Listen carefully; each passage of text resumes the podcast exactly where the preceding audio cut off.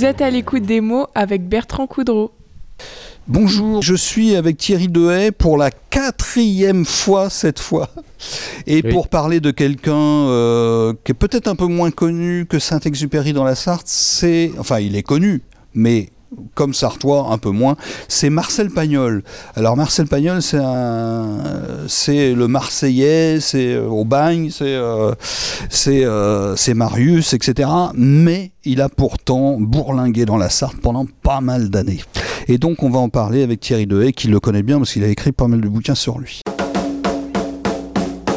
Rebonjour Thierry Dehaye. Et donc, euh, oui, alors Marcel Pagnol, ce que je voulais savoir, il est tombé amoureux de la Sarthe, on peut le dire. Mais euh, euh, comment il a découvert la Sarthe exactement? Comment ça s'est produit? Comment il s'est retrouvé là?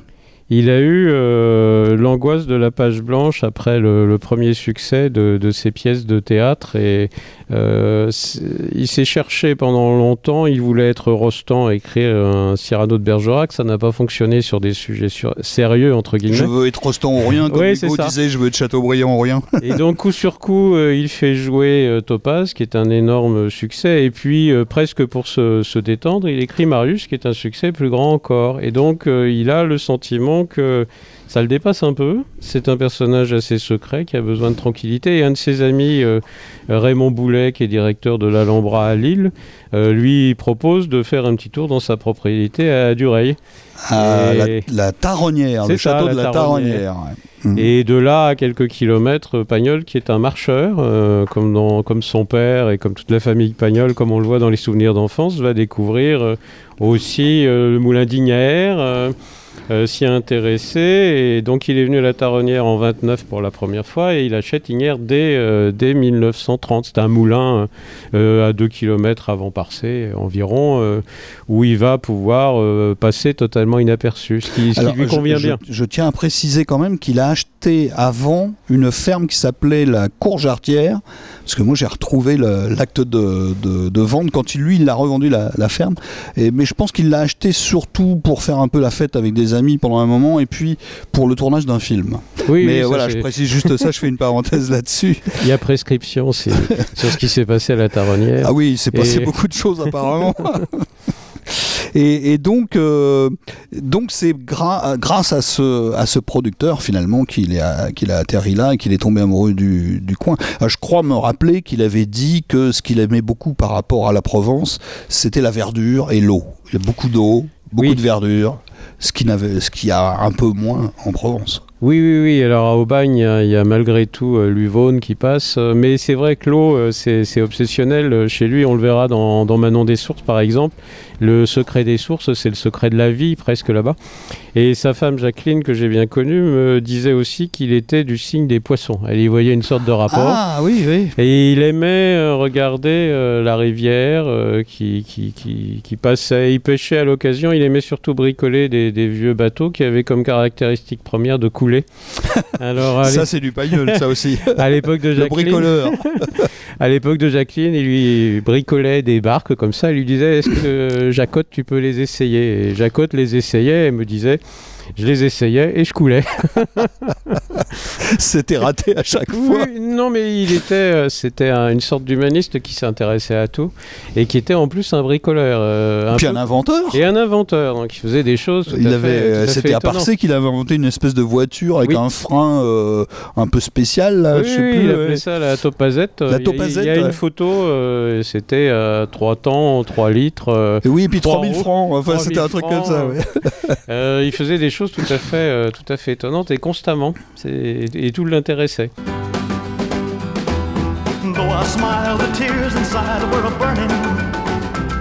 I wished him luck and then he said goodbye. He was gone, but still his words kept returning. What else was there for me to do but cry? Would you believe that yesterday? in my arms and swore to me she'd be mine eternally. And Marie's the name of his latest flame. Though I smiled, the tears inside were a burning. I wished him luck and then he said goodbye. He was gone, but still his words kept returning. What else was there for me?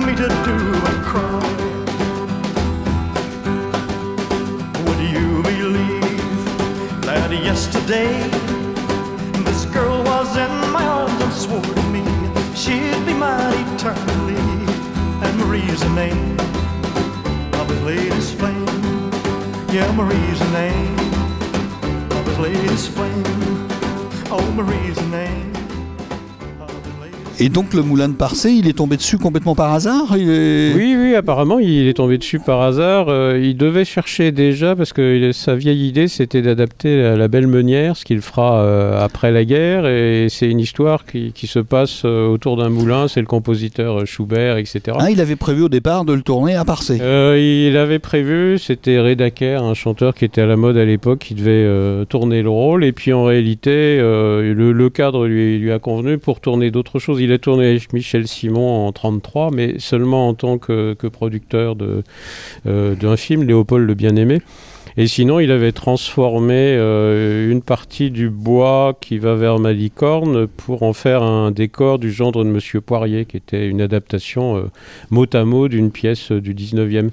Donc il il était dans la période, les premiers films de Pagnol ont été tournés en Sarthe, pas en ah, Provence. Ça, c'est quand même, euh, pour, pour, le, pour nous passer du violon à nous les Sartois, c'est quand même. Hein, je crois qu'il en a fait trois dans la Sarthe. Eh ben, euh, comme. Euh, oui, il y avait aussi le coup de boxeur, coup, au cœur, quelque chose comme ça. Oui, oui, oui.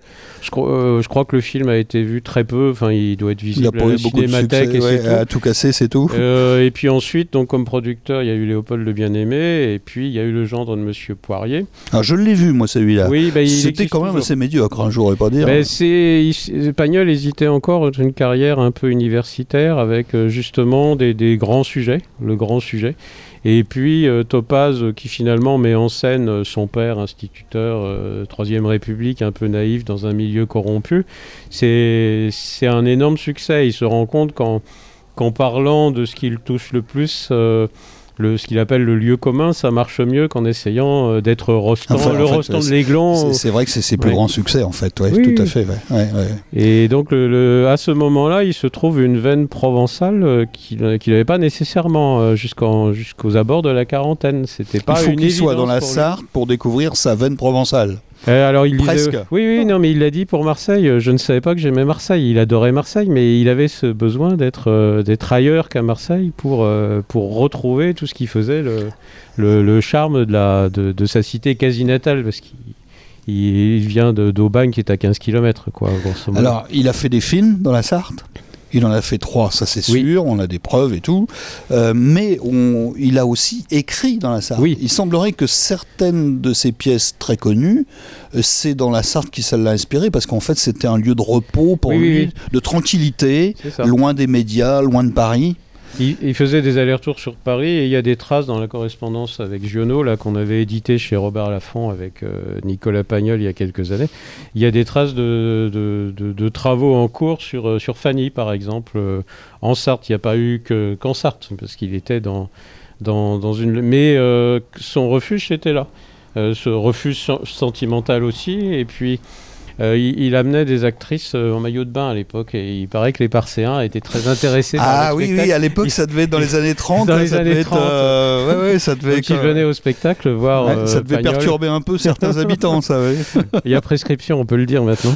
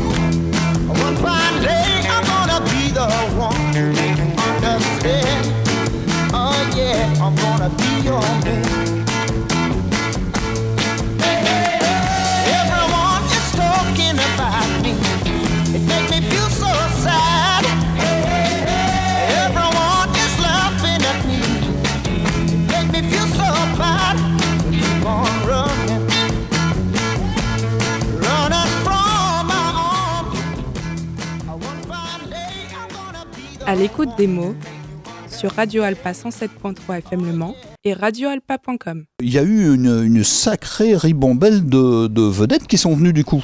Oui, oui, alors il venait euh, tout à fait euh, en toute discrétion. Euh, donc Tino Rossi, Fernandel qui est passé par là. On dit que son chien est enterré à Dureil. Euh, oui, il paraît que. Oui, c'est ça, j'ai entendu ça aussi, oui. Donc il faut imaginer euh, tout ce qui comptait un peu dans, dans le Paris littéraire des années 30 là-bas. Euh, et puis il a aussi offert euh, ce, ce moulin comme refuge soit à sa propre famille, dont une de ses filles, euh, Qui a passé euh, les années 42-43 au moulin, à l'abri.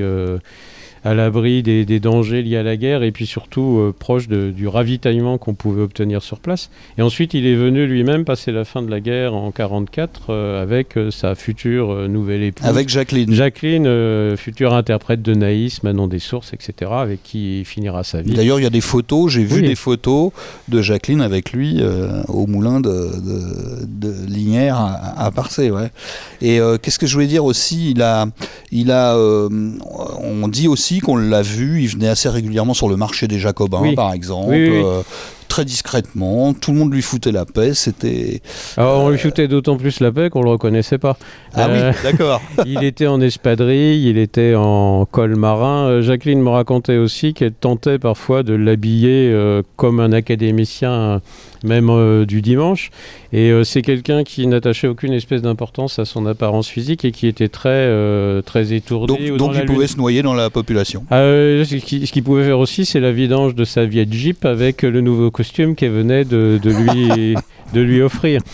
Euh, un correspondant du Maine Libre de l'époque s'appelait Martino, je crois que c'est Georges, Oui, oui, Et oui, je était allé- ce personnage. ouais. été allé le rencontrer euh, donc euh, au moulin et puis il demande au gardien qui était dans un état vestimentaire déplorable s'il pouvait parler avec Pagnol. Il discute un peu et puis au bout de cinq minutes il s'aperçoit qu'il parlait à Pagnol. Voilà, c'est tout. Ça c'était Pagnol. Donc il- effectivement sa femme m'a expliqué qu'il récupérait des poteries de malicorne, il est venu au Jacobin, il récupérait surtout euh, des choses en, en ruine pour en faire d'autres ruines ou des, des choses un peu improbables, d'après ce qu'elle me disait, mais elle était bien placée pour le savoir. C'était un bricoleur. Il y, avait, il y avait une photo dans la vie mancelle et sartoise, je me souviens, où il est effectivement ce Martineau, euh, journaliste du Maine Libre, avec lui, et Marcel Palogne, il avait un béret. Oui, oui, Donc, il euh, un voyez, béret, c'était même, euh, Oui. il était très sartois, du coup, euh, il, il s'adaptait à la civilisation locale. Il avait des, il avait des gardiens, euh, les époux Lambert, euh, qui l'emmenaient parfois en voiture à Sablé. Et un jour, euh, j'ai connu aussi le gardien Francis qui me disait, mais on manque d'avoir un accrochage. Et puis je dis à l'autre conducteur, mais vous savez qui vous avez failli heurter, euh, c'est euh, c'est Marcel Pagnol de l'Académie française. C'est pas Pagnol lui-même qui dit ça.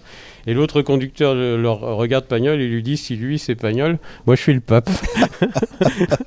Difficile à croire. Difficile à croire. Il était d'une simplicité. euh, Mais c'est étonnant parce que encore aujourd'hui, des tas de gens euh, apprennent que Oui. Pagnol a vécu dans la Sarthe. Oui, oui, il y a quand même vécu euh, au moins 20 ans à plein temps. Oui. Pratiquement, Oui, à, pour- à- pratiquement à plein temps. Et sans compter les années d'avant, moi, moi je dis jusqu'à 25 ans euh, au total, euh, quasiment. hein. Il est parti en 1950. euh, Bah, il a vendu son moulin en 1951. Oui, 52. alors fin 51, il est toujours en train de tenter de le vendre. Donc je ne sais pas à quel moment exactement a eu la vente, mais il écrit à un futur acquéreur ce moulin ne me rapporte plus que des impôts. Voilà. Ah voilà, d'accord. Il lui revenait un peu trop cher. un petit peu, oui. Et d'ailleurs, il avait trouvé un autre moulin plus près de Paris, je crois. hein. C'est ça. Euh, il, il- les Pagnols l'ont toujours, à la Croix Saint-Lefroy dans l'Eure, pas très loin d'ailleurs de- des sites euh, qu'a connu indirectement celle qu'on appelle Jeanne d'Arc, pas très loin Tiens, de, de Louviers dans l'Eure. cela, euh, les euh, rapprochements avec Jeanne d'Arc.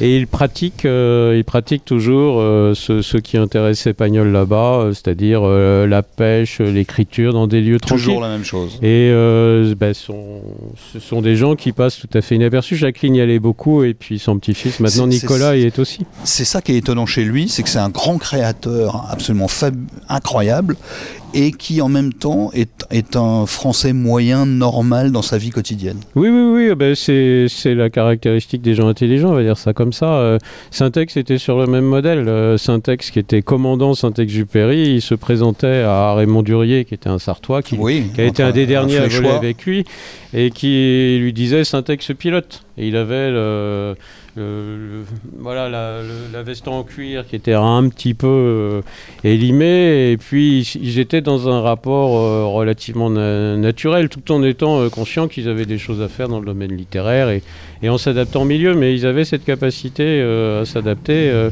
à l'interlocuteur. Euh, je, je, pense que c'est une forme d'intelligence, c'est tout. Ouais, c'est ça, c'est ça.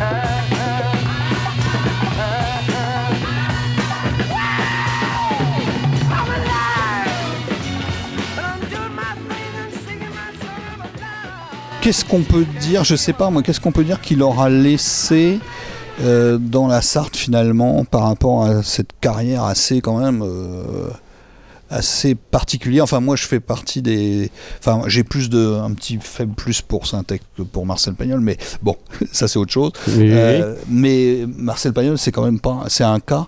Vous avez travaillé notamment sur sa correspondance avec la famille. Oui, oui, oui. Euh, bah, euh, si, vous voulez, quand, sur les sujets que je traite, euh, on va voir avec ma femme la famille, on, rencontre la famille et on sort des, documents. Le, le, but des biographies sont centrées sur un aspect de sa vie et pas sur toute sa vie, c'est pas de répéter ce qui a déjà été écrit parce qu'on a, a d'énormes surprises sinon. Et euh, Nicolas Pagnol lui-même, quand il a trouvé les papiers de son grand-père, euh, il a trouvé des correspondances qu'on a donc éditées avec euh, son père Joseph, avec son, son frère Paul. C'était des surprises pour lui-même, parce que ça allait parfois à l'encontre aussi de l'histoire familiale, et, y compris de ce que Pagnol pouvait dire. Ah oui. Il n'y a pas de, de, gros secrets te cacher, mais... non, mais et, voilà, il disait, des étonnements. voilà, la, la vérité, c'est ce qui vous fait plaisir. C'est-à-dire, c'est quelqu'un qui, qui était pudique, contrairement à ce qu'on peut penser, comme beaucoup de méridionaux et qui agrémentait les choses pour qu'elles soient plus agréables à entendre. Mais elles n'étaient pas toujours vraies au sens euh, sartois du terme, peut-être. Et il y a pas mal de correspondances qu'on trouve euh, sur la Sarthe, justement, où il parle de son moulin, quand il parle de la libération, quand il voit, ce, qu'il voit les Américains arriver, euh, la peur que les bombes tombent sur son moulin. Oui, absolument. Donc on a des correspondances qui sont sympas là-dessus. Et correspondances de, de Jacqueline qui repart à Paris sous les, sous les bombardements ou la crainte des bombardements, qui passe par la gare de Sablé, par la gare du Mans, des anecdotes sur la vie au moulin. Oui, oui, il y a, pas mal de choses, absolument. Voilà, alors je ne sais pas si j'ai oublié des choses. on pourrait raconter beaucoup de choses sur Marcel Pagnol de la Sarthe, mais bon, une émission de 25 minutes, c'est toujours le problème, c'est que c'est 25 minutes. Oui. Euh, par contre, je vais quand même, on va quand même euh, euh, s'attarder un petit peu pendant quelques minutes sur ce que vous avez justement écrit oui. sur Saint-Exupéry et, et, Marcel Pagnol, parce qu'il y en a une petite quantité. Hein. Oui ça a commencé, euh, j'ai vu euh, l'enfance de Saint... Non, ça a commencé. Ça, c'est un des plus proches. Alors, Ah, D'abord, tout de suite, la correspondance dont on vient de parler, c'était chez Robert Laffont. Oui. Et c'est euh, Je te souhaite beaucoup d'ennemis comme moi, c'était en 2017. ça, Oui, hein. c'est ça, avec Nicolas Pagnol, le petit-fils. Vous l'avez fait ensemble. Oui, hein. voilà, voilà. absolument. Et puis sinon, vous avez L'enfance de Saint-Exupéry en 2019 chez Atlante. D'ailleurs, Oui. le même éditeur que pour Jeanne d'Arc. Oui, alors je, je suis directeur de collection pour. euh, D'ailleurs, pour l'instant, je me dirige tout seul puisque c'est le premier volume de la collection.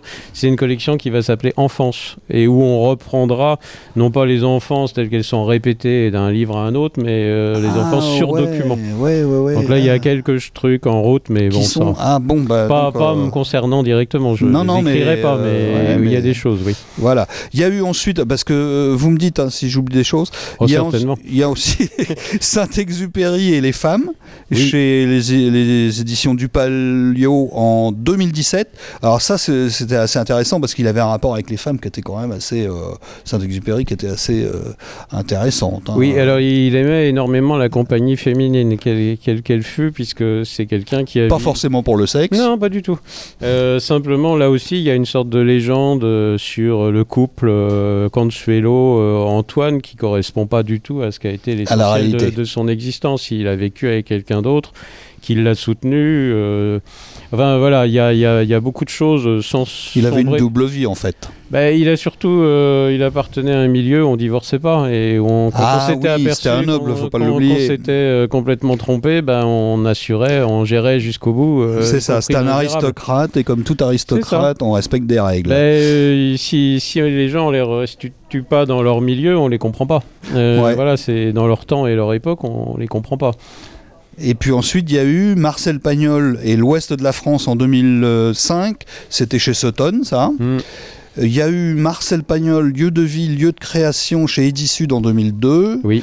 Il y a eu, alors ça c'est nettement plus ancien, Pique la Lune sur les pas de Saint-Exupéry en Sarthe chez La Rainette en 2001. Ça c'est très rigolo parce que c'est... Il y a ensuite Marcel Pagnol à l'école de Jean Giono en 2001 à, les- à la Mirandole. Et puis, euh, bah voilà, je crois qu'on a fait à peu près le tour Oui. sur euh, Marcel Pagnol, Syntex. Alors le fil conducteur, bon. c'est toujours de voir les familles et de chercher des documents et de s'inscrire dans un milieu et dans une époque. C'est pareil pour euh, celle qu'on appelle Jeanne d'Arc. Si on la restitue pas dans le contexte du 15e, on n'y comprend rien. Donc on peut dire à peu près ce qu'on veut. Et j'ai souvent constaté que les choses qui paraissaient les plus évidentes sur l'enfance de Syntex ou certains points sur Pagnol étaient loin d'être euh, évidentes. Donc ça, ça, c'est le moteur de mes recherches. Voilà, c'est ce que j'allais dire. C'est que ça, c'est votre euh, point d'appui. C'est euh, la vérité absolue, si possible, le plus proche possible. Bah oui, euh, Voilà. comme ma femme, j'ai une formation d'historien, même si ensuite j'ai aussi obliqué sur la, sur la littérature, et c'est toujours resté, oui, ça me paraît essentiel. Bien, bah, Thierry. Dehaye, je vois qu'il va falloir qu'on se sépare parce que j'ai en face de moi des gens qui approchent pour euh, un autre sujet euh, pour lequel vous êtes concerné. Et donc, on va se quitter là. Merci et puis euh, je dis aux auditeurs dans 15 jours pour une prochaine émission littéraire à l'écoute des mots. Au revoir.